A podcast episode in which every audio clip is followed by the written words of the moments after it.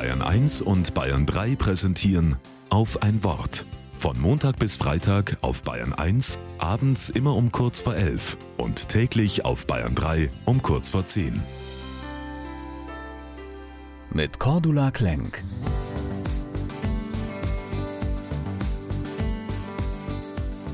Wenn ich an herbstlichen Tagen aus der Tür trete, scheint es manchmal, als sei die Welt um mich herum verschluckt worden.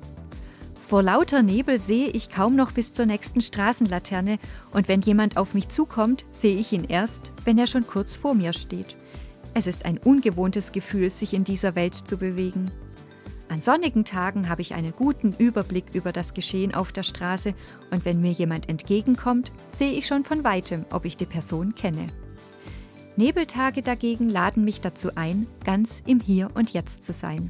Mein Sicht- und Bewegungsfeld ist begrenzt auf meine unmittelbare Umgebung und auf den Menschen, der in diesem Moment vor mir auftaucht. Das reicht. Ich muss nicht immer alles ganz genau voraussehen und weit im Voraus planen. Im Matthäusevangelium sagt Jesus, Macht euch keine Sorgen um den kommenden Tag, der wird schon für sich selber sorgen. Jesus lebte für den jeweiligen Moment und für den jeweiligen Menschen, dem er begegnete. Er sah in diesem Moment oder in diesem Menschen die ganze Fülle des Lebens, das Gott dort hineingelegt hatte.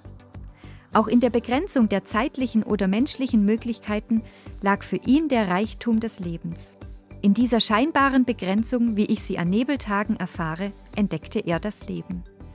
Es mag ein schöner Zufall sein, doch wenn Nebel rückwärts gelesen wird, steckt darin das Leben. Nebelleben.